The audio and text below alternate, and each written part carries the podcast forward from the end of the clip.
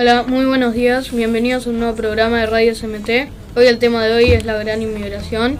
Y está Felipe Tortorelli, Francisco Lepiane, Mateo Condomí y yo, Joaquín Aguilar. Bueno, ¿y alguien nos quiere decir qué es la inmigración? Bueno, la inmigración es, Francisco. es cuando eh, algunas personas quieren venir a, quieren ir a otro continente o se cambian de religión para vivir mejor, empezar una nueva vida por temas de trabajo, de hambre y ¿Religión o país? País. país. Y hay- por, ej- por ejemplo, en el siglo XVIII, eh, mucha gente de Europa, de Francia, Europa, de Francia, España, Italia y Rusia venían a Argentina por temas de la guerra, trabajo y hambre. ¿Y tenían algunos beneficios? Eh, tenían que tener menos de 60 años, eh, ser, estar hábil para trabajar, sin enfermedades y eh, esa era la ley del inmigrante. Se te daba tres días en el hotel de inmigrante, una posibilidad de trabajo y un boleto gratis de ferrocarril. Y también tenías que viajar en segunda o tercera clase. Y bueno, eso pasó en Argentina y... ¿El transporte cambió en esa época? Mm, sí, porque los ferrocarriles te, te podían llevar a, a los hoteles y después estaban... Se fueron a, empezaron a trabajar en el interior y había ferrocarriles en el interior.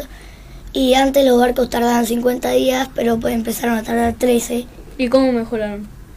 con el vapor. Y mm, hoy en día siguen habiendo inmigraciones. Sí, pero no tantas como en el siglo XVIII.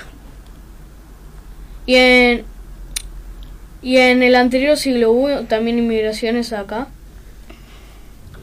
Como chinos. Eh, acá, no sé, pero en, del en el 45, en, el, en la Segunda Guerra Mundial, inmigraban muchos judíos o, no sé, de diferentes países para escaparse del- de la guerra. También vinieron alemanes acá. Sí, Y bueno, y mm, por ejemplo, un, un país que está inmigrando mucho hacia otros países son Venezuela, porque ahí están, tienen hambre y escapan con lo poco que tienen generalmente caminando a Colombia o a, o Argentina, buscando mejores condiciones de vida y se van con lo poco que tienen. Y algún dato que alguien quiera decir. eh, no. ¿Y qué sienten o qué creen que sentirían si inmigran, si inmigran o los que inmigraran? Eh, para mí está bien y mal porque por ahí algunos se sienten eh, como pres- presionados por el pre- por ahí por el presidente o el gobierno de su país y mal porque también está dejando a su familia de lado y le está dejando todo lo pesado para que hagan ellos. ¿Vos, Mateo? Eh, mal porque dejas el pa- eh, tu país y también lo- unas cosas buenas son que de, dejas tu, pa- tu país y vas a, un a una nueva en busca de una, una vida mejor y nada más. ¿Vos, Felipe? No, lo mismo que ellos. Yo creo que es como bueno porque vas a conocer algo nuevo y una nueva vida, pero malo, porque dejas de lado todo lo de tu papi- país y es como que te da nostalgia y también es como que asustado por qué va a pasar. Bueno, ¿alguien quiere decir algún dato o algo que nos hayamos olvidado? Sí, que antes la ciudad de Buenos Aires en 1870 no tenía más de 175.000 habitantes. Ahora tiene 1.300.000. Bueno, y también antes las casas se construían con barro y ladrillo y no tenían más que una sola planta. Los ciudadanos chinos se empezaron a instalar en, en Argentina, en Belgrano, los peruanos, los de Perú, Para, pero todo eso en qué año? eh, en 1914. Eh, Los peruanos en Balvanera, lo- eh, los, ciudadanos de Corea eh, se instalaban en autoservicios y los ciudadanos de- Asia del Este Europa del Este, Ucrania, Rusia, Polonia, llegaron en el 1990.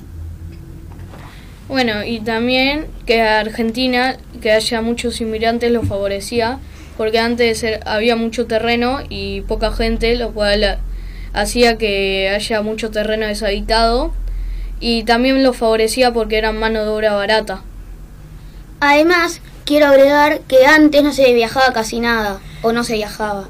Y cuando alguien viajaba, ellos iban a la misa del buen viaje para que les vaya bien en el viaje. Bueno, de Lepiene, eh, y generalmente, ¿cuántos años tenían los inmigrantes? La mayoría de los inmigrantes tenían entre 15 y 30 años y venían por el servicio militar, Escapándose. escapándose del servicio militar, de las guerras y por el hambre. Y también venían En busca de mejores condiciones de vida. Y venían con un herma- hermanos y muy pocas veces con su familia y a veces solos. Bueno, nos despedimos. Eh, chao Francisco de Lepiane. Chao, Mateo Condomial Corta. Y nos vemos en la próxima, Felipe Tortorelli. Chao, Joaquín Aguilar.